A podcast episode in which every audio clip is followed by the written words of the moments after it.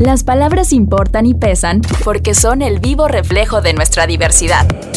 Esto es Palabras en Movimiento con Pablo Vázquez Agüed. Quizá para entender o para visualizar cómo podría desescalarse esto, igual vale la pena que Brenda nos diga, o sea, qué orilló a Putin a tomar después de todos estos años, pues esta posición más agresiva, más atrabiliaria, pues de, de, abierta invasión a otro país? Bueno, yo creo que hay tres elementos importantes. El primero es su visión de la historia. Él argumenta que Ucrania es parte del pueblo ruso y de hecho los llama los pequeños eh, rusos, un término que por cierto molesta mucho a los ucranianos. En segundo lugar, su visión geopolítica del tema, en donde ve una agresión de la OTAN cuando la OTAN se acerca más hacia sus eh, fronteras. Después de la anexión de Crimea en 2014, la OTAN eh, implementó lo que se llaman fuerzas de avanzada reforzada en Polonia y los países del Báltico, Estonia, Letonia y Lituania. Estas fuerzas están compuestas por 1.500 efectivos, son, cambian cada seis meses, son multinacionales. Esto le da un argumento adicional a Vladimir Putin para decir está en riesgo la seguridad de mi, entre comillas, zona de influencia.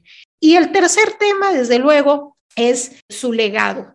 Creo que Vladimir Putin pretende marcar la historia de su país. Él ha dicho abiertamente que eh, la desintegración de la Unión Soviética fue el mayor error geopolítico del siglo pasado y también ha dicho que solamente alguien sin corazón no añoraría la Unión Soviética y solamente alguien sin cabeza querría revivirla. Me parece entonces que su intención no es revivir a la Unión Soviética, pero sí crear una gran Rusia. Estas son las condiciones que hacen que Vladimir, Putin considere que este es el momento, sumado a que cada vez era más la cercanía de Ucrania con Occidente y la presencia de, digamos, intereses occidentales en, en Ucrania y creo que él consideró que este era el momento para hacer un reequilibrio de fuerzas a nivel internacional y eh, lo cierto es que en este reequilibrio claramente se está llevando entre las patas al pueblo ucraniano Palabras en movimiento. Estados Unidos eh, con sus eh, aliados en una alianza militar. La OTAN es una alianza militar, no es una alianza económica, pero es una alianza militar. Y por otro lado está Rusia, que ve como a Ucrania como parte de su zona de interés, le llaman, en lo cual me resulta tremendo que las grandes potencias consideren que los países que están cerca eh, de su región son sus zonas de interés, sus zonas prioritarias y que ellos eh, deben tener prioridad en las decisiones, en la vida, en el presente y en el futuro de esas naciones. Y lo deseable sería que al mismo tiempo que se propicie la reconciliación interna, las grandes potencias dejen de disputarse Ucrania.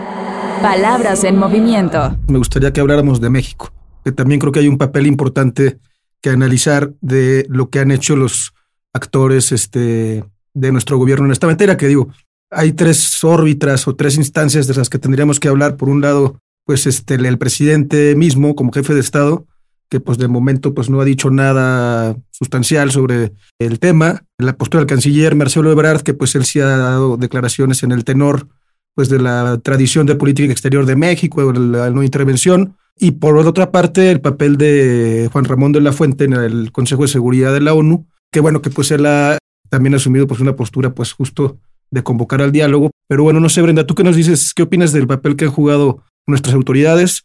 ¿Qué opinas de lo que no ha dicho AMLO?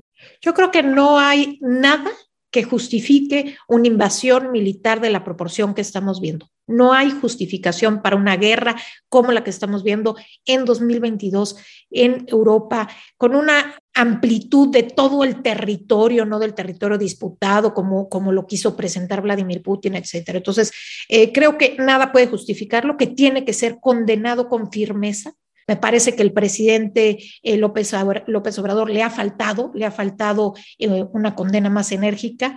Y en el tema de las sanciones, pues me parece que eh, en el caso mexicano está claro que a diferencia de Brasil, o de, o de, Argentina, que tienen una intensidad comercial con Rusia. En el caso mexicano es mucho menor. Nuestras canicas comerciales, nos guste o no nos guste, están puestas en Estados Unidos. Más del 80% de las exportaciones de México van a, a nuestro vecino del norte.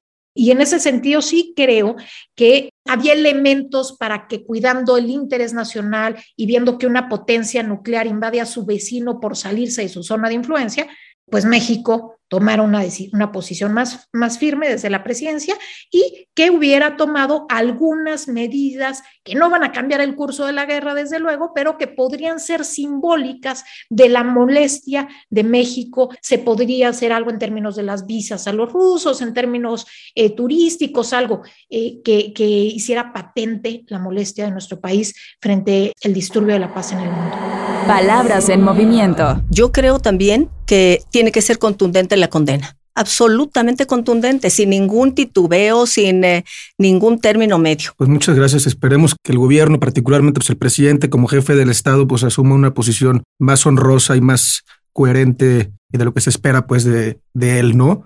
Muchas gracias Brenda, muchas gracias diputada Amalia por ilustrarnos en este capítulo de Palabras en Movimiento sobre lo que se vive entre Rusia y Ucrania. Les agradezco mucho sus comentarios y que nos hayan iluminado en este tema que parece lejano, pero que es importantísimo para nuestro país y para el mundo.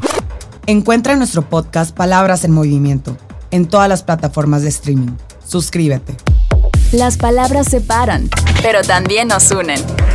Esto fue Palabras en Movimiento con Pablo Vázquez Agüed.